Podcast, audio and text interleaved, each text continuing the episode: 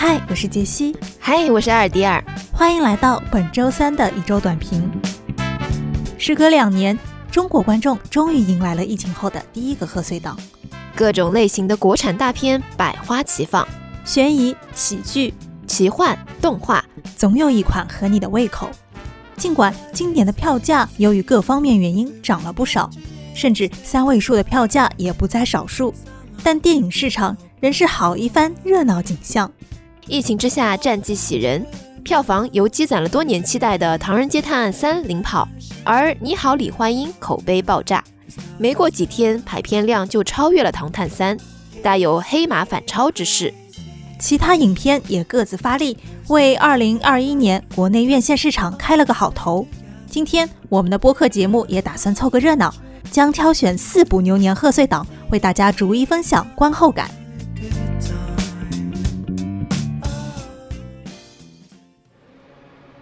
一份来自刺杀小说家自来水的安利。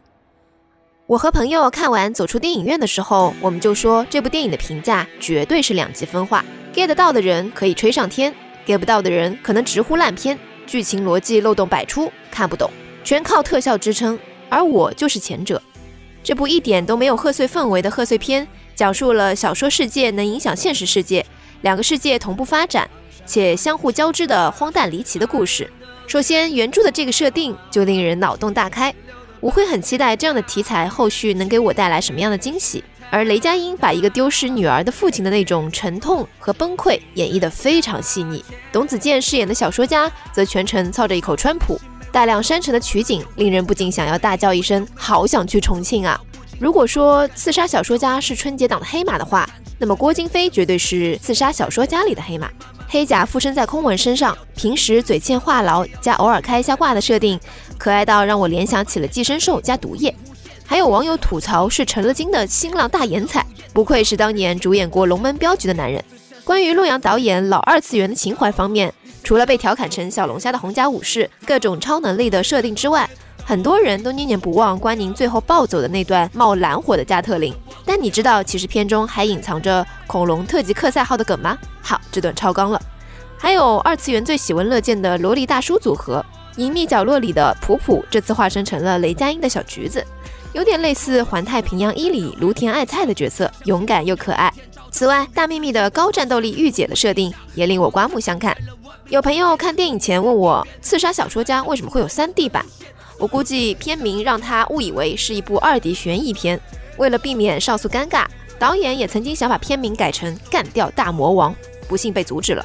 也有朋友说，现在看国产片大多都看个情怀，要看视效的话，为什么不看好莱坞呢？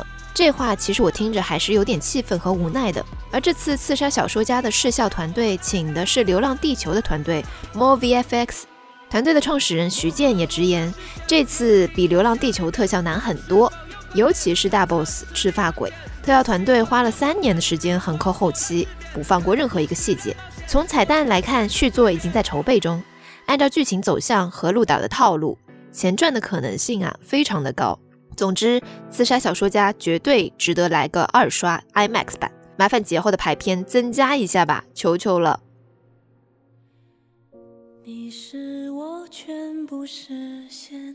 陈坤是《弑神令》的第一生产力。最近国内有两部阴阳师主题的电影，一部是郭敬明买了梦枕墨版权的《秦雅集》，结果如何，大家也看到了；另一部则是改编自手游 IP 并跻身贺岁档阵容的《弑神令》。当初这部电影的预告，除了扑面而来的商业特效味道和这样那样的角色造型。似乎也没看出《弑神令》有什么过人之处，并没有激发我的观影欲望。如果要和《秦雅集》比个高下，恐怕也是半斤八两。但嘴上怎么说，我还是身体很诚实的买了票去看，毕竟我是去看陈坤的。果不其然，电影开映的十五分钟左右，我就抵不过睡意，把脑袋撇向了一边睡着了。大西轰、陈伟霆、绝美周迅。长发坤哥，一切都是那么的眼熟，又那么安逸，实在是太好睡了。但每当我睡得迷迷糊糊时，一睁眼就能瞧见大屏幕上三百六十度无死角的坤哥美颜，那也是值回票价的。不得不说，导演的镜头审美还是很懂的。每一帧坤哥都可以给颜狗当屏保。让我们正经说回电影本身。那首先我要说了，剧本非常的随便。如果没有阴阳师这个 IP，你说这是画皮三，我也信。每一个情节仿佛都是乌尔善的套路，尽管弑神令的导演不是他。袁博雅和神乐对剧情推动没有任何作用，几乎就是秦明一个人的主场。大家最爱的弑神们也定位奇特，脸幼虽然很可爱，但怎么看都像是不会说话的火箭。就坐等星爵出场了。论视效，今年也没有谁能干得过刺杀小说家，所以弑神令在今年的贺岁档中，除了演员号召力外，确实没有什么长处。票房掉队也是情理之中。但除了坤哥的盛世美颜外，周迅也是既美又飒，还意外的保持着少女感，这也是弑神令带给我的为数不多的惊喜之一吧。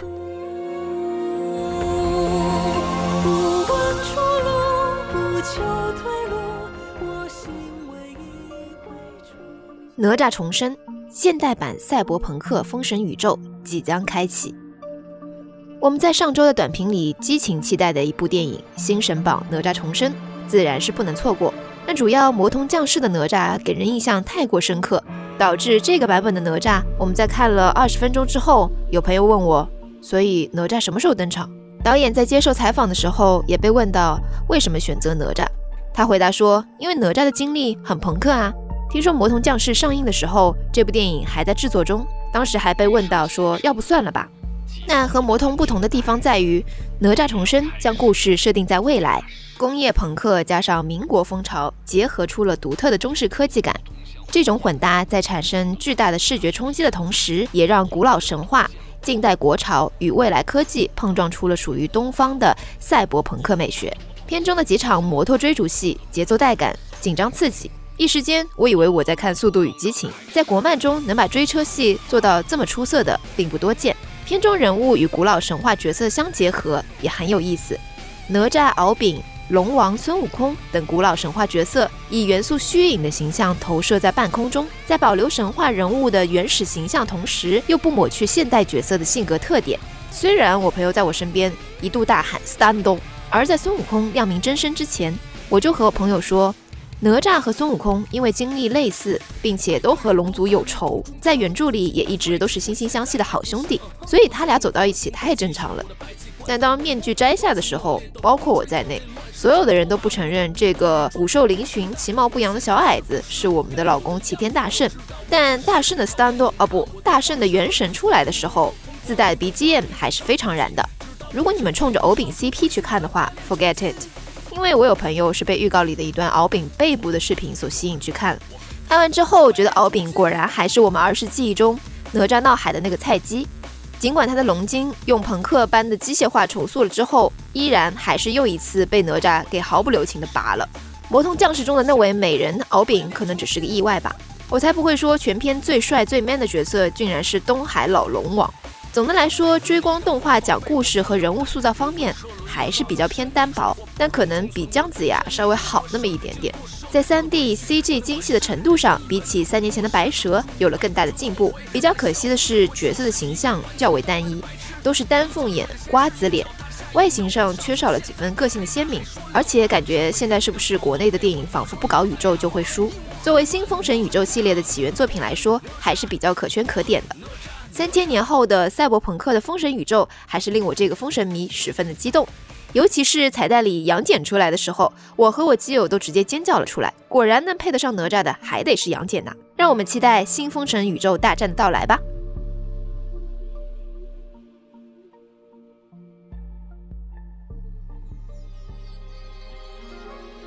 你好，李焕英，给你一个眼泪决堤的借口。作为贾玲的首部导演作品。在上映前，《你好，李焕英》的期待值就已经在领跑今年的贺岁档。尽管论国民度和宣发力度还远不及《唐探三》，但贾玲这些年凭借戏剧小品在电视屏幕上积攒的观众缘不容小觑。后来居上的排片量和极佳的口碑，就可以看出市场对《你好，李焕英》的认可。而我也认为，这部电影是今年七部贺岁档中最有年味儿的一部。光是贾玲和沈腾的名字摆在一块儿，就格外有合家欢的味道。影片受众也极其广泛，老少咸宜，与打打杀杀、血腥暴力绝缘，色彩明快，走的也是最赚眼泪的亲情路线，自然会引起绝大多数观众的共鸣。事实上，这部电影的前一百分钟并没有给我带来太多的惊喜，轻松自然的节奏当然能让人感受到贾玲在喜剧作品上的天赋，但缺少了舞台上夸张的肢体动作，笑点多多少少还是有些单薄。电影语言也比较单调枯燥，比起电影，它好像还是更像一个小品。在角色塑造上，我认为女排队员等配角可以在细节上刻画得更饱满，而陈赫饰演的冷特既脱离不了曾小贤的影子，也不怎么让我笑得出来。就算贾玲现在已经成为了国内票房最高的女导演，但就事论事，她的进步空间其实还是蛮大的。但我没有想到的是，最后的二十分钟，贾玲还是给了我一个惊喜，或者说一个眼泪决堤的借口。结尾的反转终于让我意识到，这部电影的主角至始至终都不是贾玲，而是贾玲的妈妈，以及世上千千万万的妈妈。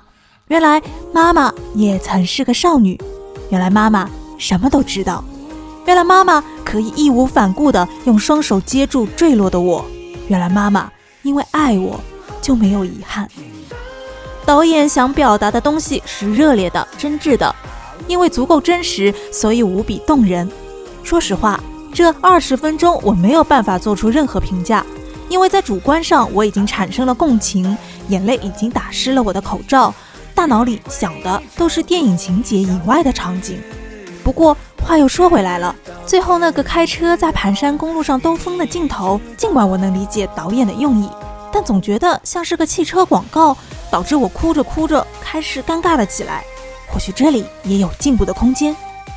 但不管怎样，导演贾玲还是交出了一份出色的成绩单。天国的李焕英妈妈一定会很高兴吧。感谢收听本期的《尬三五一周短评》。如果您也在新春佳节看了电影，欢迎您订阅本节目并留下评论与我们互动。